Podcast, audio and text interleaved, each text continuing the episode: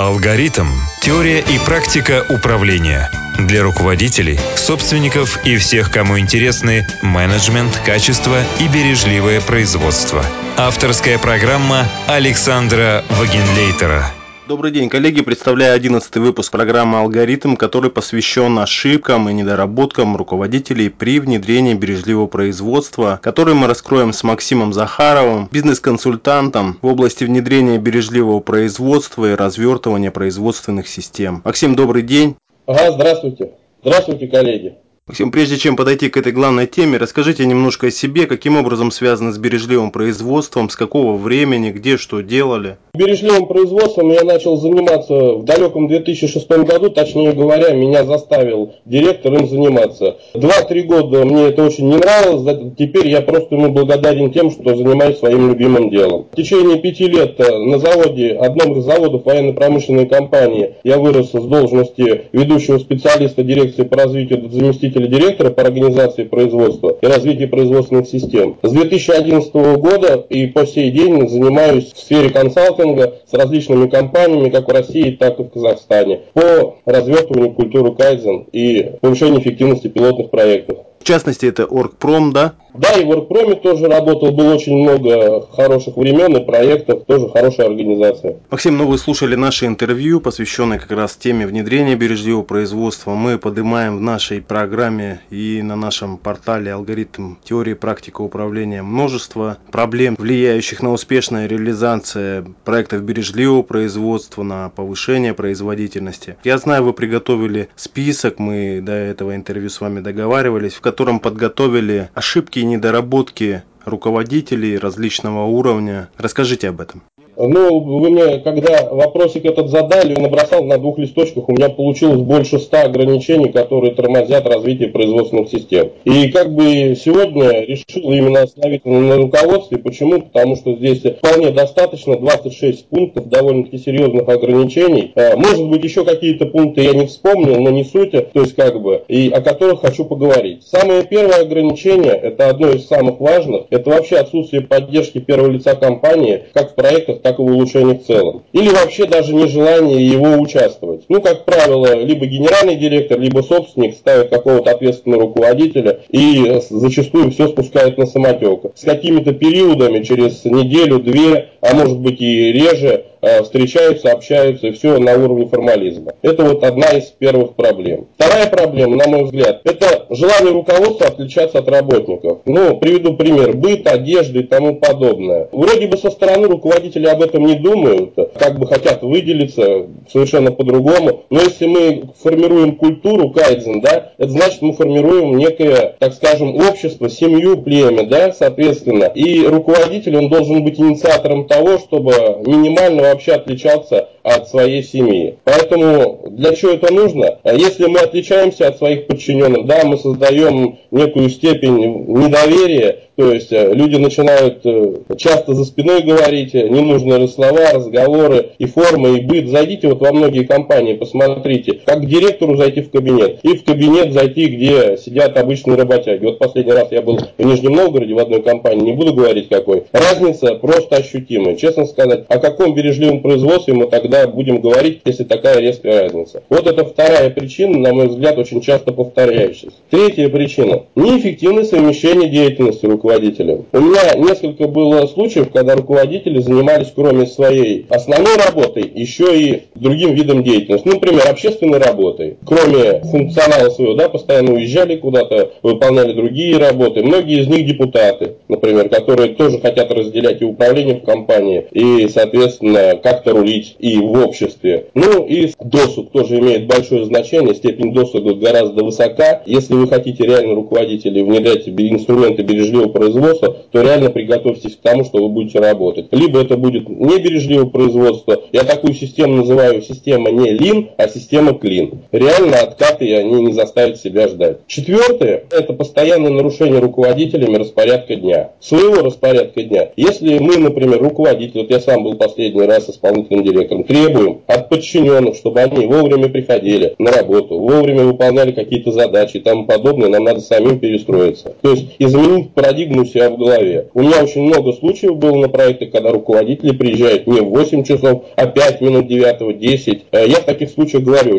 либо вы вообще не приезжаете до обеда, чтобы не создавать прецедентов никаких, либо приезжайте вовремя. Некоторые не хотят вообще с этим мириться и как-то ведут себя не очень хорошо в этом плане. Следующее ограничение. Нежелание руководства менять свои парадигмы. Ну, ни для кого не секрет, что парадигма – это устойчивая картина мира или образ мира в голове. Как мы все представляем, да? Зачастую многие руководители, они просто не хотят реально менять свои устои, свои обычаи, а требуют изменения у остальных людей. Тоже работать не будет, так как у нас одна семья, либо мы все, либо мы этим вообще не занимаемся. Следующее ограничение. Непонимание принципов работы новейших методик. Кстати, сплошь и рядом многие руководители говорят, давайте внедрять бережливое производство, а зачастую сами не знают вообще, а как его внедрять и вообще что это такое. Нахватались где-то в интернете каких-то слов, лин, кайзен, иероглифов, и в конечном итоге начинают, так скажем, демонстрировать свою безграмотность в коллективах и тому подобное. Я в таких случаях говорю, либо если вы не знаете, вы просто не говорите об этом, дайте слово вашим навигаторам или вашему консультанту, либо, пожалуйста, почитайте, что это такое, чтобы не отличаться ничем от своих подчиненных.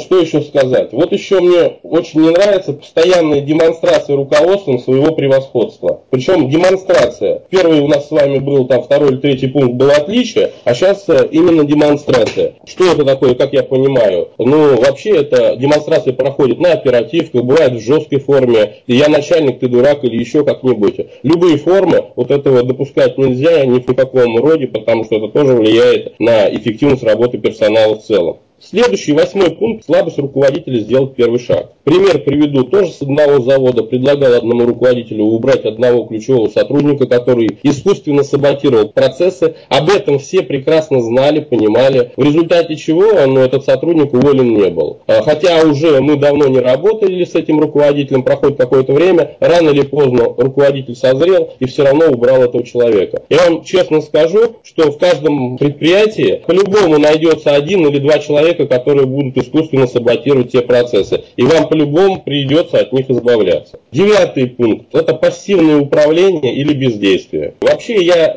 вот этот пункт сравниваю с очень интересной формой социального управления по Блейку Маутону. У него есть у Блейка Маутона несколько форм управления, это пять форм. Вот одна из этих форм управления – это социально ориентированная. Эта форма не является самой хорошей, одна из самых плохих. Почему? Потому что подчиненные, как правило, в таких формах управления начинают начинают вешать ножки, садиться на спину, на плечи и тому подобное, и ехать вместе с руководителем. Поэтому основной критерий как вообще уйти от э, такой формы управления, это командная работа. Еще немаловажно хочу отметить публичное оскорбление неуважительное отношение к работникам. Практически ну, в 9 из 10 компаний это происходит. Редко где не происходит. Могу привести пример, где не происходит. Хорошей компании я ни разу не слышал, например, в оконном континенте в Москве, когда обращались неуважительно к работникам в Мираторге, тоже ни разу не слышал неуважительного отношения к работникам. Но таких компаний, я вам скажу, мало. В основном компании, где вот это все доминирует и тоже влияет э, на психологическую, так скажем, составляющую подчиненных.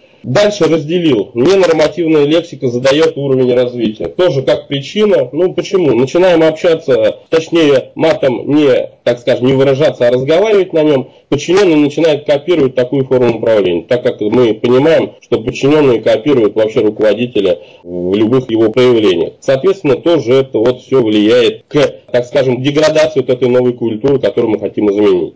Двенадцатый пункт, очень интересный, несправедливое решение в пользу нужных людей.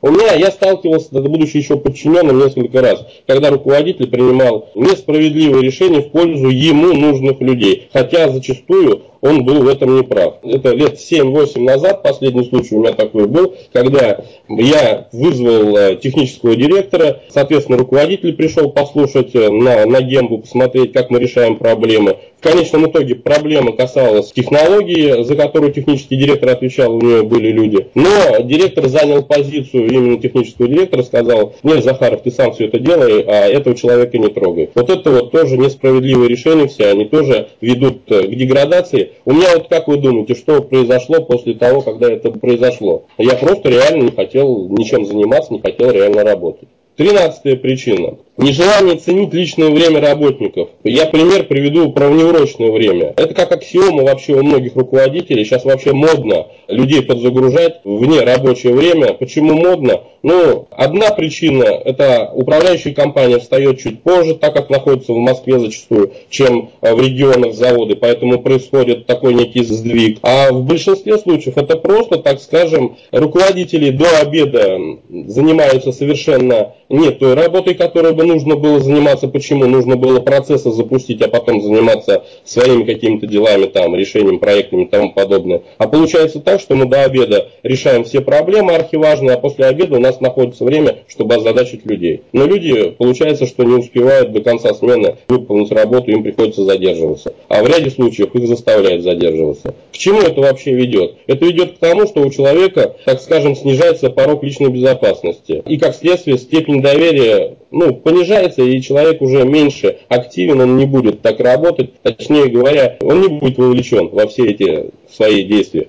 Дальше, 14 пункт. Невыполнение взятых на себя обязательств и обещаний. Почему написал, часто попадает. Последний раз был на аудите в Камушлове в одной компании. И мне один работник сказал, что вот директор обещал так, а вот этого все не выполнил. Причем обещания это очень несерьезные обещания, такие, которые выполнить реально и не требуют никаких реальных затрат, там денежных и тому подобное. Мой совет такой, если вы обещали, ребята, то выполняйте. Не обещали, лучше вообще не говорите. Промолчите, если не в состоянии что-то выполнить. 15 пунктом я написал предвзятое отношение к отдельным службам и личностям. Ну, это личное, понятно. Тут, э, скорее всего, необходимо просто абстрагироваться, наверное, всем руководителям от каких-то личных отношений, потому что на работе мы работаем, а дома есть дом. На работу приходим работать. И я думаю, что на работе не место всякого рода каким-то удобное.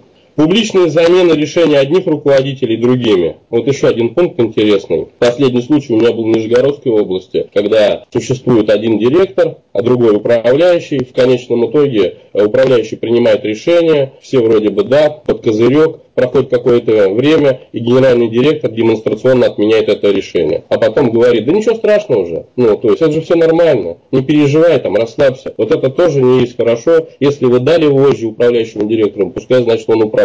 Если вы не доверяете ему, тогда управляйте сами.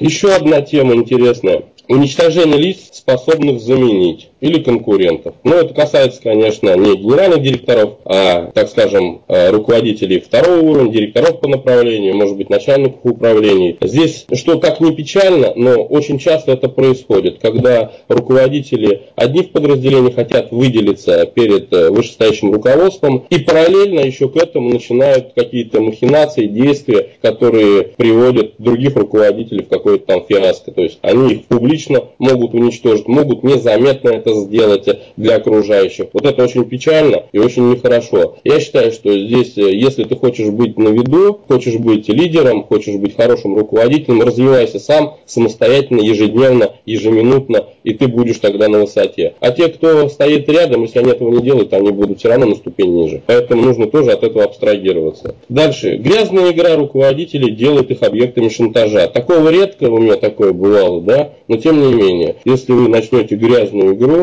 я сейчас раскрою, в чем суть. А, еще одна компания была, где внедрялось бережливое производство, в результате чего принесли акт подписывать на выполненные работы, на те работы, которые вообще не производились, на несколько миллионов. Вот. И эта информация попадает, так скажем, к руководителям среднего уровня, они начинают обсуждать, вот как-то так, к нам никто не приезжал, а такие деньги директор подписал и тому подобное. Ну и еще какие-нибудь интрижки, там личные отношения и тому подобное. Вот это тоже очень серьезно бьет как по имиджу руководителя, так и по производственной системе в целом. Если мы пытаемся пытаемся новую сформировать, она должна быть новая, без старых, грязных каких-то э, вот этих вот ограничений.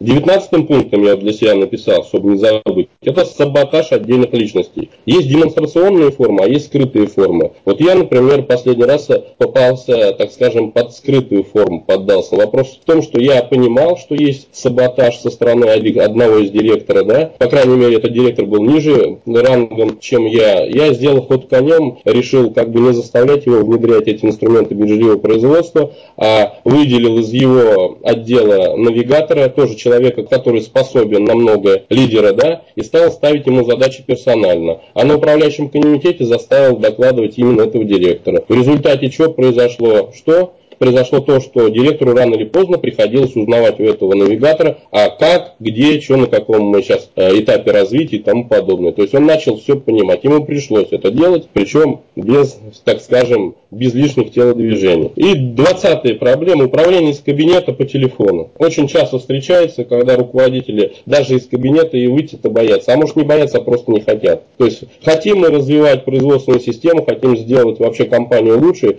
то приготовьтесь процентов 60-70 времени находиться на рабочей площадке и общаться как можно чаще с рабочими группами.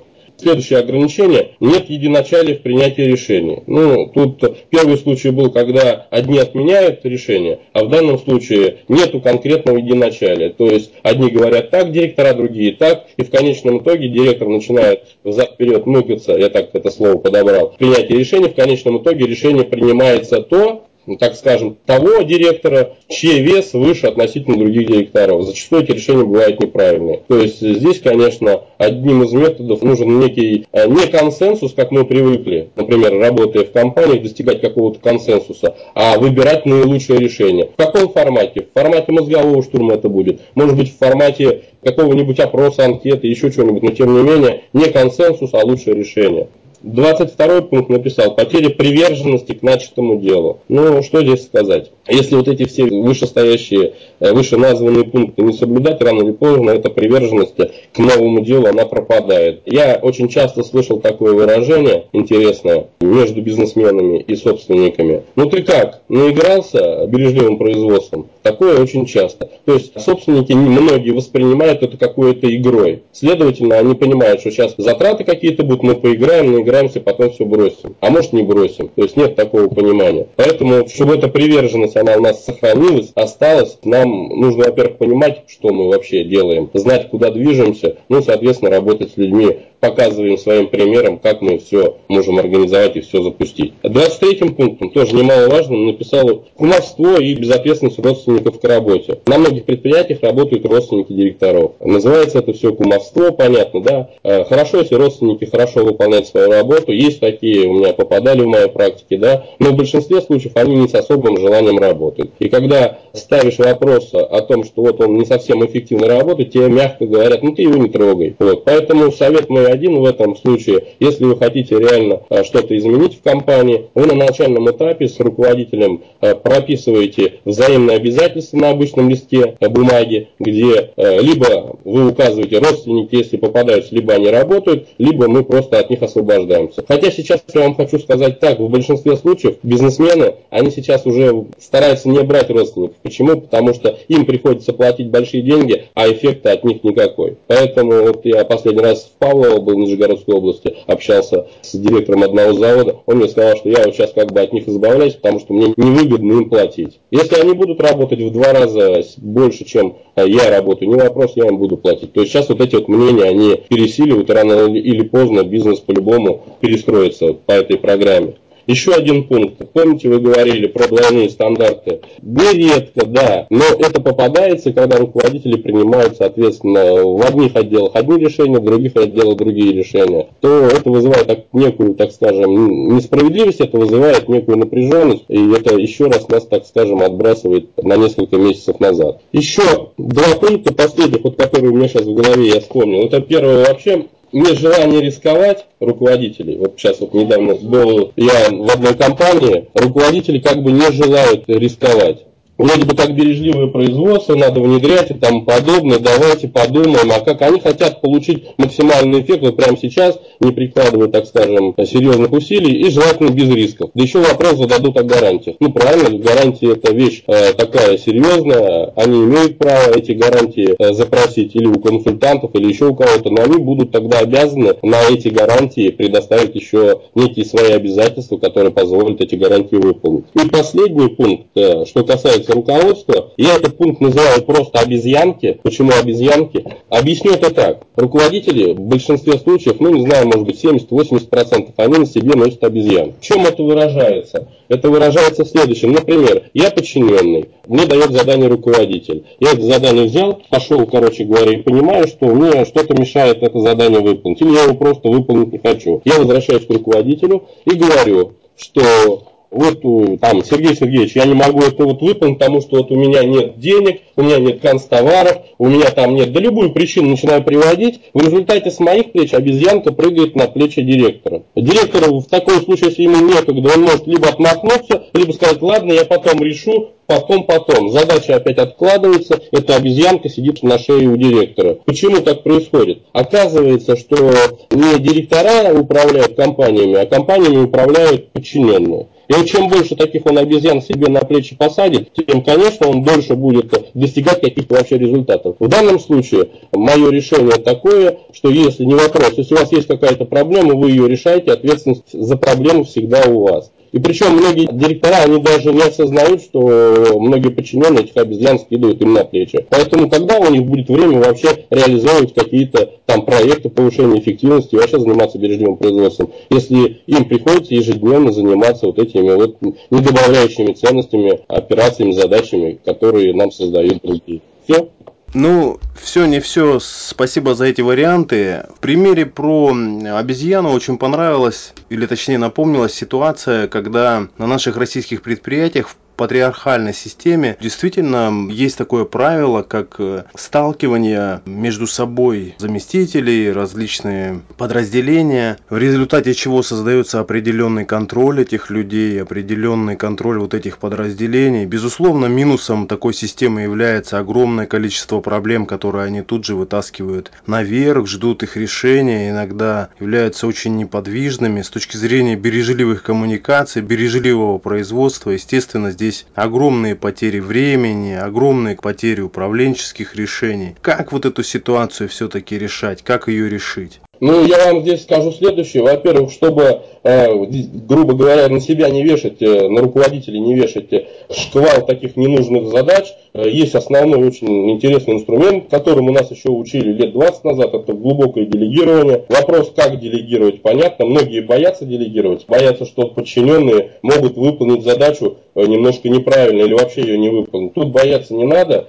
Есть такая пословица, не знаю, что сделать, сделай первый шаг, а потом проконтролируй это выполнение. Поэтому главное это, во-первых, глубокое делегирование, а во-вторых, соответственно, я так думаю, что надо заняться обязательно своим э, учетом своего времени. Есть э, очень интересные методики в тайм-менеджменте. Вообще есть очень хороший инструмент, это матрица Эйзенхауэра, который помогает вообще расписать свои задачи по важности, срочности, неважности, и потом заниматься именно теми, которые добавляют ценность именно для руководителей. Остальные задачи делегируются и тому подобное. Вот этим надо всем заниматься. Но вот последний пример я вам приведу. Я руководителям давал матрицу Эйзенхауэра, сказал, давайте начнем. Я не стал вам объяснять, зачем. Сказал, что нам надо как бы реально улучшить свою работу. Причем они многие знали, что такое матрица Эйзенхауэра. Они это восприняли с каким-то, как какая-то игрушка. Поэтому в данном случае тут мы начинаем прокачивать постоянно руководителей. Либо занимаемся самостоятельно, но это не даст нам хорошего эффекта. Поэтому только через делегирование. Кстати, хороший пример, когда вы говорите, что многие руководители относятся к этому как игрушка, или вот э, можно добавить э, такое слово факультативно. То есть вот это тоже интересный термин, объясняющий, каким образом некоторые руководители относятся к таким серьезным проектам, обрекая их, по сути, с самого начала на ну, определенный неуспех и на определенное даже поражение перед существующими традициями, нормами, которые далеко не совершенны и далеко не эффективны. Как сделать так, чтобы с самого начала руководители относились очень серьезно, даже когда они начинают относиться вот именно так? А руководителей каких? Мы говорим о первом лице компании или мы говорим о руководителях, о директорах? Правильный вопрос, правильное уточнение. Давайте тогда разберемся так. Первое, главный лидер, главный руководитель. И второе, это его заместители, это круг топ-менеджеров, как раз именно тот, который создает определенную почву для двойных стандартов и прочих факторов, чтобы внедрение этой системы было неуспешным. Ну вот смотрите, я, например, у меня там разные методы, какие я применяю. Такой строгой определенного алгоритма нет. Например, первое, что я делаю, да, я перед тем, как зайти на предприятие, обязательно проверяю степень влияния движений или команд, которые влияют вообще на процессы. Здесь что? Очень хороший метод. А, понимаете, не все руководители рулят. Есть э, больше половины рулят не руководители. Поэтому нам, выявив вот этих вот неформальных лидеров, поняв их мотивы, мы можем просто их сделать своими, немножко приблизив к себе. Они не директора, но тем не менее, я таких людей делаю навигаторами, в результате которых получается сдвиг одних э, руководителей в нашу сторону. Это один из способов. Причем даже директора особо не, ну, не, не догадываются, что, как это все происходит. А вторая тема, не менее важная. Мы же на начальном этапе развертывания бережливого производства по-любому должны подготовить какие-то правила, обязательства. Мы всегда должны прописать четкие обязательства, как мы должны работать, как мы должны помогать друг другу и тому подобное. Эти обязательства мы принимаем коллегиально в присутствии всех директоров, руку ложим на сердце, я так уж утрирую, да, и тем не менее. Кто не выполняет эти обязательства, значит, он считается там белой вороной, а может быть в будущем и изгоем. Вряд ли такое будет. Вот. Это вот второе правило, что касается обязательств. Третье правило, которое не менее важное, если, например, вы консультант, вы там что-то пытаетесь изменить, то здесь надо заручиться поддержка именно собственников или первого лица. Если же вы штатный сотрудник, то я вам честно скажу, я вам то есть сочувствую. Почему? Потому что любые штатные сотрудники, которые начинают запускать бережливое производство, они по-любому на первом этапе будут заложником системы. И куда выведет кривая. Единственный выход этим штатным сотрудникам, там, директорам по развитию производственной системы, нужно просто проявить себя так, чтобы их значимость э, в отношении, ну, в лице э, директора, она увеличилась. Вот и все. Я так думаю, вот эти три основных аспекта. А можно поподробнее, что такое значимость в лице директора увеличилась? Ну, смотрите, вот я в свое время работал э, ведущим специалистом дирекции по развитию, потом работал главным специалистом, потом замдиректора. Вот у меня была в 2006, 2007, 2008 годах незначительная значимость, то есть, точнее, я фактически не значил, может быть, как-то в глазах директора я был просто какой-то исполнитель, руководитель. А ну, может быть, тогда компетенции не хватало, может быть, еще что-то, может быть, веса не хватало, потому что у других директоров вес был другой, может быть, другого надо было в тот момент ставить на такие должности. Вот. Поэтому единственный выход у таких руководителей – эту значимость свою повысить. Каким образом? Развиваться, активно изучать бережливое производство, внедрять проекты, не останавливаться, не распыляться, все доводить до колодца, понимаете, приносить решения, а не проблемы и тому подобное. Нужно стать таким, чтобы быть лучше, чем другие из этих директоров. Вот и все, и значимость вырастет, и вам будет почет и уважение. И все у вас получится, и будет вам счастье. Еще обратил внимание на такой хороший момент, что директоров, ну или вот заместителей по направлениям надо заставлять отчитываться за те или иные внедрения, причем регулярно, как я понимаю, чтобы они могли вникать. Следовательно, что это одна из действенных мер по внедрению бережливого производства. Да, было такое, расскажу так, что не все директора, например, на первом этапе развертывания культуры кайдзена или вообще производственной системы, они вообще хотят что-то делать. Они будут головой кивать, а в душе говорить себе нет. И э, вопрос-то в том, что мне не хотелось бы вообще, чтобы эта производственная система запускалась, так скажем, год, два или три. Потому что я сам был свидетелем таких длинных запусков, сам был исполнителем и э, сам был заложником. Поэтому теперь подход немножко другой. Он очень сработал у меня вот в 2016 году, причем очень хорошо сработал. Я выявил тех директоров, которые реально не хотят вообще изменяться или вообще саботируют процессы. Если у меня веса не хватило сократить этих директоров, убрать вообще их с поля деятельности, да, то самый лучший инструмент, который мне помог, это формирование института навигаторов. В каждом отделе я вытащил лидера, обучил его тем инструментам, которые необходимо им владеть на тот момент. Вот, и, соответственно, начал ставить задачи с ними работать и в проектах. Э, проектной работе, я вам сразу скажу, где-то вот у меня я на работу приходил полвосьмого, уходил где-то часов шесть, может быть, позже. Э, вот это время, если прикинуть, сколько я тратил на проекты, где-то, ну, около, наверное, 7 часов я точно тратил на проект. Если у меня обед был в среднем 15 минут, около 7 часов я тратил на работу в проектах. Сколько мог зацепить рабочих групп? 10, 15, это зависит от сложности. Вот. И я стал очень тесно работать именно с навигаторами. Но управляющие комитеты никто не отменял. Раз в две недели управляющие комитеты. А докладчиками по приказу мы сделали директоров по направлению. Что происходит? Директор сначала вроде бы сомневается, не хочет вообще ничего делать. А когда подходит время там Че, то все, он начинает сразу этого навигатора подтягивать к себе, и тот начинает ему рассказывать, что они делали и как. Ну, на первых порах понятно, что директора не очень хорошо на совещаниях отчитываются. Э, в результате чего получают пилюли. Почему? Потому что в таких случаях можно их просто поймать на каких-то, ну, грубо говоря, там, фразах, о которых они вообще не соображают. А те директора, которые реально пару раз так э, на управляющих комитетах опозорятся, честно вам скажу, они потом исправятся. Потому что все-таки они находятся в зоне высокой чувствительности к своей заработной плате, и они все-таки будут соблюдать те требования, которые установил собственник. Навигатор это агент изменений? Да, навигатор это агент изменений. Их называют многие по-разному. Там гембо-лидер, агент изменений, навигатор, как хотите, не принципиально. Это, а, так скажем, доверенное лицо генерального директора в каждом центре затрат или в каждом подразделении. Почему именно доверенное? Потому что он должен ему доверять. Вот. Я всегда их называю, начинаю предъявлять директору и говорить, это ваше доверенное лицо. Чтобы у него на первых порах заложилось в мозгу далеко впечатление, что это не просто какой-то там дядя Ваня Пупкин, а реальный человек, доверенное лицо, который готов э, помогать выполнять вот эти все необходимые начинания. Максим, спасибо за эти ответы. Если мы к вам еще раз обратимся по этим вопросам или по новым, можем мы это сделать? Конечно, всегда готов и рад оказать помощь.